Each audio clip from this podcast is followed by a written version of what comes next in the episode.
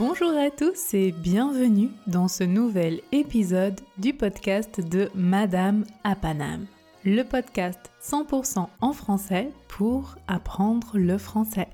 Je m'appelle Marion, j'habite à Paname et Paname, c'est le nom qu'on donne à la ville de Paris.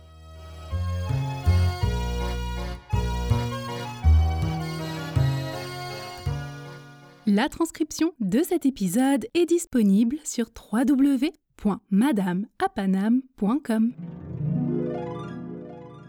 Est-ce que vous connaissez le guide Michelin? Est-ce que vous avez déjà entendu parler du guide Michelin? Petit quiz, selon vous, ce guide Michelin est A. Un livre de recettes B. Un dictionnaire français C une liste des meilleurs hôtels et restaurants. La bonne réponse est... Réponse C. C'est un guide, un livre donc qui contient une liste des meilleurs hôtels et restaurants. Le guide Michelin est très connu. C'est aujourd'hui une référence et c'est pour cela que je vous en parle dans cet épisode.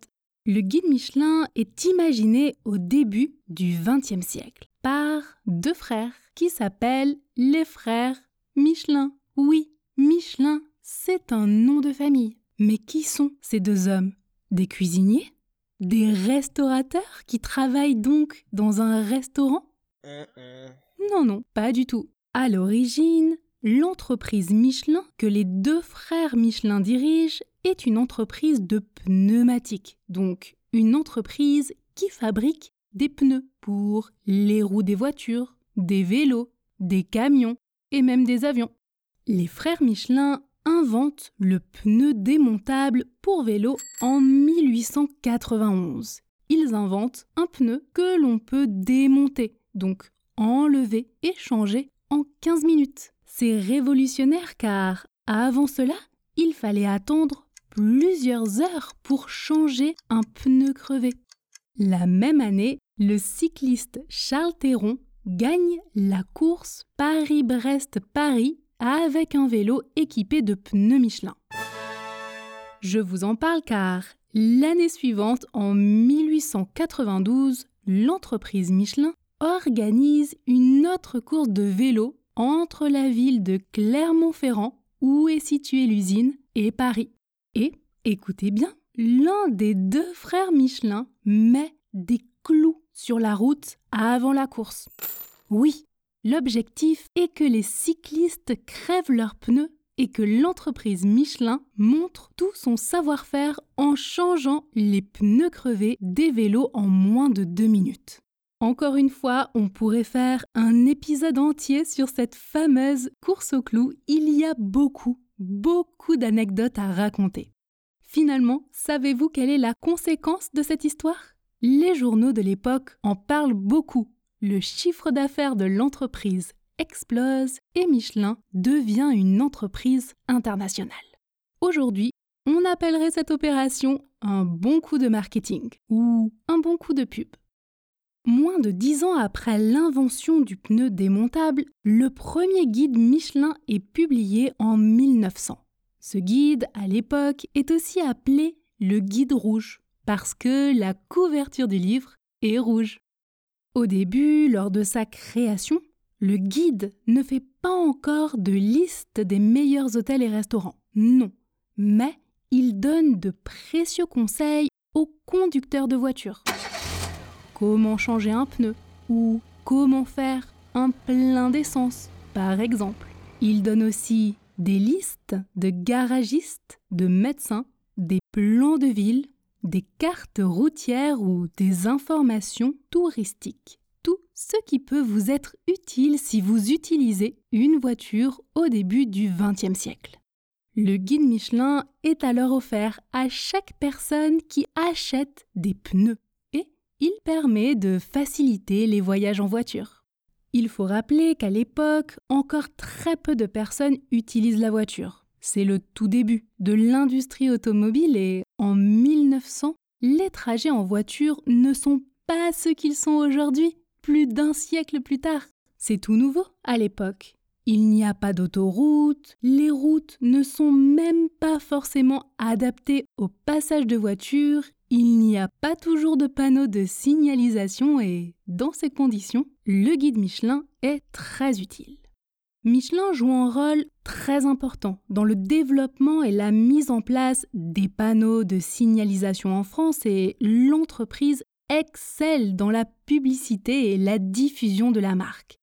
La course au clou, le guide rouge, les panneaux de signalisation signés Michelin en sont un exemple et vous connaissez aussi peut-être la mascotte emblématique de Michelin, Bibendum, qui est un personnage constitué de pneus. Eh bien, sachez que Bibendum est élu meilleur logo du monde par le Financial Times en l'an 2000. Progressivement, le guide rouge évolue. D'abord, en 1920, il devient payant. L'histoire raconte d'ailleurs que les frères Michelin auraient été indignés en apprenant qu'un garagiste se servait de leur guide pour caler les pieds de son établi. Un établi, c'est comme une table de travail et quand la table est bancale, quand la table n'est pas stable, il faut mettre un objet sous l'un des pieds de cette table. Ce peut être un morceau de papier ou un guide Michelin? Alors, c'est une anecdote, mais elle a son importance. Les frères Michelin auraient décidé de faire payer leur guide en apprenant cela, afin que tout le monde en prenne soin, puisque, comme dit André Michelin, l'un des deux frères, l'homme ne respecte vraiment que ce qu'il paie. C'est au même moment, au moment où le guide devient payant, qu'un classement d'hôtels et de restaurants y apparaît. Peu de temps après, en 1926, le concept d'étoile apparaît à son tour. C'est d'abord une seule étoile qui récompense les meilleurs restaurants. Et en 1931, les deux autres étoiles sont ajoutées. Depuis cette année-là, le système n'a pas changé. Quand un restaurant reçoit une, deux ou même trois prestigieuses étoiles, cela est une preuve de son excellence. Selon le guide lui-même, une étoile récompense une cuisine d'une grande finesse. Deux étoiles signifient qu'un restaurant propose une excellente cuisine et les fameuses trois étoiles du guide Michelin sont attribuées à un restaurant qui est jugé remarquable. Au total, en 2022, en France, 522 restaurants gastronomiques ont une étoile, 74 ont deux étoiles et seulement 31 restaurants dans tout le pays ont les trois précieuses étoiles. Mais il faut savoir que même si je vous parle ici du guide Michelin en France, il est aussi présent dans près de 40 pays dans le monde entier. Alors, vous avez peut-être un restaurant étoilé près de chez vous? Avoir une étoile au Michelin, comme on dit souvent en France, est un très grand honneur. Et c'est un peu la récompense ultime. C'est une distinction qui prouve la grande qualité d'un restaurant et lui assure une renommée, une réputation donc internationale. Les grands chefs des grands restaurants gastronomiques rêvent d'une ou même de plusieurs étoiles. Pour attribuer ces récompenses, un nouveau métier a dû être créé, celui d'inspecteur du guide Michelin. Les inspecteurs du guide Michelin sont d'anciens restaurateurs qui vont dans les restaurants comme de simples clients, de manière totalement anonyme, sans révéler qu'ils sont des inspecteurs. Ils goûtent les plats et évaluent chaque établissement en se basant sur cinq critères. 1. La qualité des produits. 2. La maîtrise de la cuisson et des saveurs. 3 la créativité du chef dans l'élaboration de ses plats. 4. La qualité du service. 5. Le rapport qualité-prix.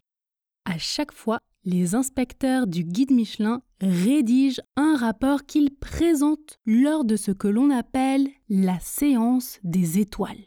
Il s'agit d'une grande réunion avec les inspecteurs, les rédacteurs en chef du guide Michelin et le directeur international du guide. Pendant cette réunion, il décide si un restaurant gagne une étoile, conserve celle qu'il a déjà ou en perd une. Et oui, gagner une étoile est une chose, la garder en est une autre. En parlant de restaurants qui perdent des étoiles, c'est ce qui est arrivé par exemple en 2020 au restaurant gastronomique de l'immense chef cuisinier français Paul Bocuse.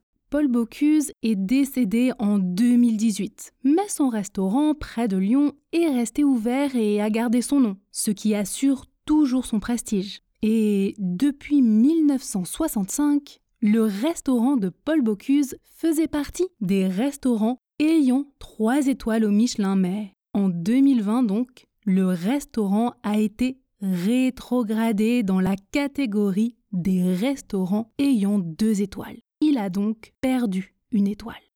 Alors, en réalité, deux étoiles, ça reste exceptionnel. Mais les inspecteurs ont jugé que le restaurant n'était plus à la hauteur de la prestigieuse troisième étoile, tout en précisant, malgré tout, je cite, La table demeure excellente. Alors, avoir une ou plusieurs étoiles est bien sûr recherché par la plupart des grands chefs cuisiniers, mais certains se rendent finalement compte à quel point cette étoile peut être difficile à porter. Le monde de la cuisine est un univers très difficile, très exigeant et sélectif et une fois qu'un restaurant obtient une étoile, il doit sans cesse se renouveler pour rester au niveau et ne pas risquer de perdre une étoile comme le restaurant de Paul Bocuse par exemple. Cette pression est parfois trop forte et finalement, la course aux étoiles peut paradoxalement restreindre un chef cuisinier. C'est par exemple le cas du chef très connu et très médiatisé Cyril Lignac. Cyril Lignac dirige six restaurants, six pâtisseries et une chocolaterie à Paris, mais aussi un restaurant à Londres.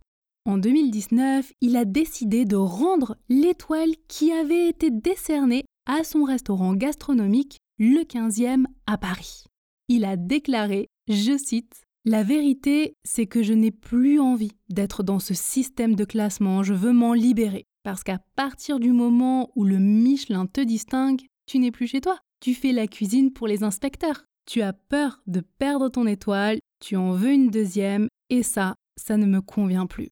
Donc, Cyril Lignac a tout simplement fermé son restaurant le 15e pour en ouvrir un autre à la place, avec une carte de spécialité italienne et une ambiance plus conviviale et moins gastronomique. Et il n'est pas le seul à avoir rendu une ou plusieurs étoiles. On peut par exemple citer entre autres le chef Joël Robuchon qui, en 1996, a fermé son restaurant et a rendu ses trois étoiles à peu près pour les mêmes raisons que Cyril Lignac. Quoi qu'il en soit, certains chefs, au contraire, sont loin d'être découragés par la compétition. On peut parler par exemple de l'un des plus grands chefs du monde, le chef Alain Ducasse. Est-ce que vous en avez déjà entendu parler? Alain Ducasse possède 34 restaurants dans le monde entier. Ces restaurants sont principalement en France, mais vous en trouverez aussi à Monaco, aux États-Unis, au Royaume-Uni, au Japon, en Chine, au Qatar, à Singapour et en Thaïlande. Durant toute sa carrière, ces restaurants ont été récompensés par 21 étoiles au total. Oui, 21 étoiles, c'est énorme. En 2005, il devient même le premier chef à avoir reçu trois fois trois étoiles, ce qui signifie que trois de ces restaurants ont reçu les trois étoiles Michelin. C'est absolument exceptionnel. Sachez aussi que dans le palmarès 2022, 49 restaurants ont été récompensés. Et parmi eux, le chef français Arnaud Donquel est le seul qui a réussi l'exploit de passer de 0 à 3 étoiles d'un coup. Oui, son restaurant Plénitude à Paris a ouvert il y a très peu de temps et il a tout de suite été récompensé, ce qui est rare. Mais attendez, vous avez remarqué Jusqu'à présent, je ne vous parle que d'hommes, pas une seule femme. C'est vrai que les hommes sont nettement majoritaires puisqu'en 2017, il n'y avait que 5% de femmes chefs dans les près de 2800 restaurants ayant une ou plusieurs étoiles Michelin. Parmi ces femmes chefs en France, il y a Anne-Sophie Pic, seule chef française dont un restaurant à trois étoiles. Anne-Sophie Pic possède des restaurants en France, mais aussi à Londres, à Singapour et à Lausanne. Elle a cumulé 10 étoiles, dont 3 pour son restaurant dans la ville de Valence en France. Un très beau palmarès, certes, mais qui ne fait pas oublier que comme elle, il n'y a que six autres femmes dans le monde entier à avoir trois étoiles. Alors, où sont les femmes? Est-ce qu'elles ne savent pas faire la cuisine? Ou moins bien que les hommes? Nous savons que ce milieu est particulièrement compétitif et les journalistes et les femmes chefs étoilées le disent. La cuisine est également un monde qui peut être hostile pour les femmes.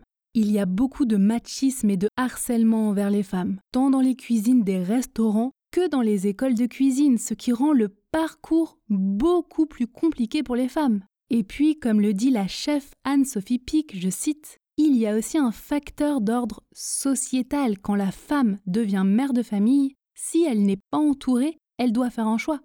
C'est-à-dire que la société impose souvent à une femme de choisir entre l'éducation de ses enfants et sa vie professionnelle, qui est d'ailleurs particulièrement prenante dans le monde de la cuisine gastronomique. Ces facteurs permettent d'expliquer en partie le déséquilibre entre hommes et femmes parmi les chefs étoilés. Alors, peut-être que tout cela vous a donné faim ou simplement envie de tester un restaurant étoilé. Ce qu'il faut savoir, c'est que dès qu'il reçoit une étoile, un restaurant voit ses prix augmenter considérablement.